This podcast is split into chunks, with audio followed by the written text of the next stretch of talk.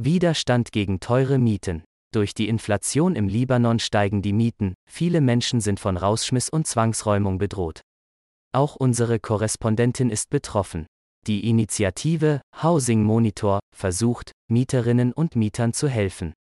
Von Julia Neumann, Beirut.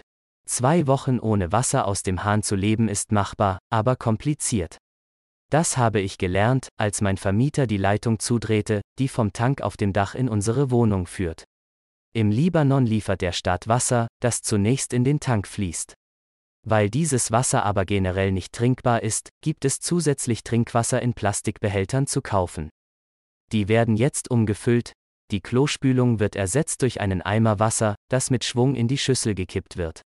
Eine andere Gallone kommt in einen Spender, der das Wasser durch Strom erhitzt. Das ist eigentlich für Tee oder Kaffee gedacht, mit einer Schüssel unter dem Auslauf wird nun der Abwasch gemacht. Zum Duschen geht es zu einer Freundin. Im Libanon können sich viele Menschen Essen, Medizin, Benzin und Strom kaum noch leisten. Jahrelange Korruption hat den Staat geplündert. Die Inflation gepaart mit der Pandemie und einer Explosion in der Hauptstadt Beirut haben auch eine Wohnungskrise ausgelöst. Mieterinnen können nicht mehr zahlen, für Vermieterinnen sind die Mieten aber oft die einzige Einnahmequelle.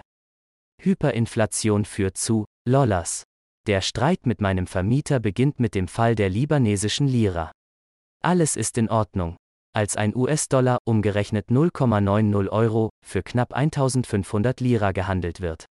Eine Einzimmerwohnung in der Stadtmitte kostete über 900 US-Dollar, eine Dreizimmerwohnung in guter Lage rund 1900 US-Dollar im Monat. Dann gaben die Banken ab Herbst 2019 keine Devisen mehr aus. Der Staat war pleite und brauchte die Reserven. Im Anschluss schnellte der Wechselkurs in die Höhe, als er bei 3000 Lira pro US-Dollar steht, stellt mir mein Vermieter ein Ultimatum. Entweder meine Mitbewohnerin und ich zahlen in Dollar, oder wir müssen raus. US-Dollar waren im Libanon ein gängiges Zahlungsmittel im Restaurant, um einen Fernseher oder die Miete in Bar zu zahlen. Mit dem Beginn der Wirtschaftskrise im Oktober 2019 rannten die Menschen auf die Bank und wollten ihr Geld in der Hand halten.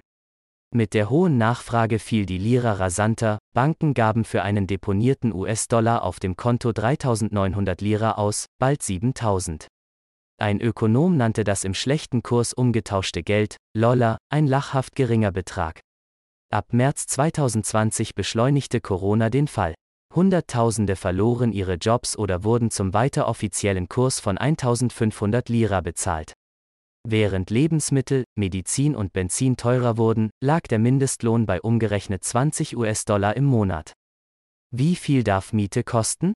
Für importierte Waren war klar, in welchem Kurs sie bezahlt werden, zum Schwarzmarktkurs. Tabakhändler oder Kioskbesitzer wurden zu Geldwechslern, sie kauften die wenigen Dollar, die im Umlauf sind, und verkauften sie an Supermärkte oder Apotheken, damit diese Waren importieren konnten. Lokale Produkte wurden teurer, weil irgendwo in der Produktionskette zum Beispiel Samen für den Anbau von Tomaten importiert wurden. Doch was ist mit Mieten?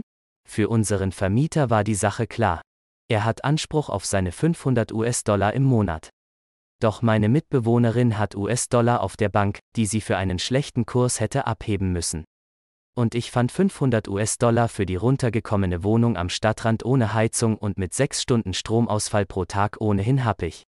Ein befreundeter Anwalt setzte einen Brief auf, denn das libanesische Recht besagte, dass wir weiter im alten Umrechnungskurs in Lira zahlen dürften. Der Vermieter gab zunächst Ruhe. Aufklärung für unwissende Mieterinnen. Das Problem. Viele Mieterinnen wissen aber nicht um ihre Rechte. Das Housing Monitor Projekt bietet eine Telefonhotline, über die Menschen Verstöße im Wohnungswesen wie Mieterhöhungen melden können. Das Projekt gehört zu der privaten Organisation Public Works Studio, die sich um die Wohnbedürfnisse von Menschen im Libanon kümmert, vor allem von armen oder geflüchteten und ausländischen Hausangestellten, die die nur selten Zugang zu Anwälten haben. Der Housing Monitor wird vom Arab Council for Social Sciences ACSS und kleineren Spenden unter anderem von der Heinrich Böll und der Rosa Luxemburg Stiftung unterstützt. Unsere Interventionen sind immer fallspezifisch, erklärt Jana Haider, Koordinatorin beim Public Works Studio. Manchmal regelt es eine Anwältin mit einer Rechtsberatung für die Mieterinnen, damit sie danach selbst verhandeln können. Aber Migrantinnen, die oft keine Papiere haben oder Geflüchtete, die nicht registriert sind, möchten den Konflikt nicht eskalieren. Sie möchten keine Anwälte von uns, weil sie eine aggressive Antwort fürchten. Dann setzt der Housing Monitor auf Einsicht der Vermieter und bietet zum Beispiel an, ihnen bei möglichen eigenen Wohnproblemen zu helfen. Viele Vermieter sind nämlich selbst Mieter, weiß Haida. Manchmal fragt die Organisation eine Person, die beide Parteien gut kennt, um zu vermitteln. Mehr als 600 Beschwerden hat das Projekt seit Januar 2020 registriert. Nach eigenen Angaben konnten 92 Zwangsräumungen verhindert und für hunderte Menschen sichere Wohnbedingungen verhandelt werden.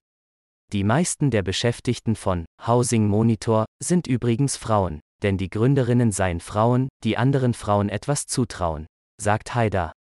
Im Libanon sind die meisten Besitzerinnen von Wohnraum Männer.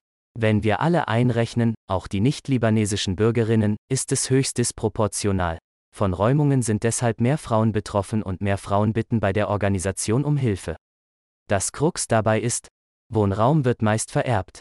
Unsere Erbschaftsregelungen basieren noch auf religiösen Gerichten, erklärt Haida. Frauen erben nur die Hälfte dessen, was der Mann erbt. Männer haben besseren Zugang zu Ressourcen, die es ihnen erlauben, mehr Wohnraum zu besitzen. Explosion verschlimmert die Wohnsituation. Rückblick, am 4. August 2020 detonierten hunderte Tonnen falsch gelagertes Ammoniumnitrat im Hafen von Beirut. Viele Gebäude wurden bei der Explosion beschädigt. 30.000 Menschen verloren ihr Zuhause. Viele Vermieterinnen können sich die Renovierung nicht leisten, Glas oder Aluminium müssen in Dollar bezahlt werden. Zwar sind hier viele Nichtregierungsorganisationen eingesprungen, doch eine frisch renovierte Wohnung bot vielen Vermietern den Anreiz, die Miete in Dollar zu verlangen. In direkter Nähe des Hafens lebten vor allem arme Menschen. Jana Haider erklärt. Wir wissen, dass eine Reihe von Syrerinnen bei Verwandten und in Lagern untergekommen sind. Wir wissen, dass es zumindest eine Familie gibt, der Fall ist aber exemplarisch, die ihr Haus verloren hat und nun ständig umziehen muss, weil sie durch die Explosion des Hafens auch ihre Arbeit verloren hat. Also mieten sie für kurze Zeit, bis der Vermieter sie rausschmeißt, weil sie nicht bezahlt haben. Die Menschen haben ständig Sorge vor der Zwangsräumung. Die Menschen zögen in Häuser, die seit der Explosion nicht renoviert wurden, weil sie billiger seien. Sie hätten keine Fenster, Türen oder Toiletten. Es handele sich also um eine billigere Variante, nur zu sehr schlechten Bedingungen.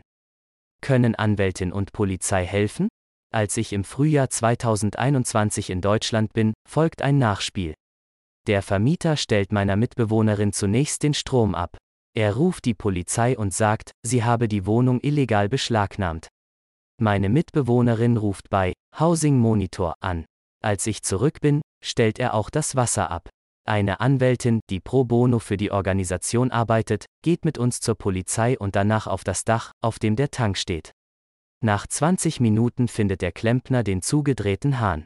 Der Vermieter erklärt der Polizei, wir seien illegal in der Wohnung, er will uns raushaben. Es gibt eine Vereinigung für Vermieter. Die verkünden gerade, dass sie bei den niedrigen Preisen nichts vermieten, sagt Haidar. Dabei stünden mindestens 20 Prozent des Wohnraums in Beirut leer. Es gebe aber keine Einheit oder Behörde, die sich um die Mieterinnen kümmere.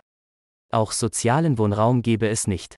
Wenn Mieter sich entscheiden, vor Gericht zu ziehen, sind sie meist in einer besseren finanziellen Situation als die Leute, die bei uns anrufen, so Haida. Einen Tag, nachdem Anwältin, Polizei, Vermieter, Anwalt des Vermieters und ich auf dem Dach um den Klempner herumstanden, haben wir wieder kein Wasser.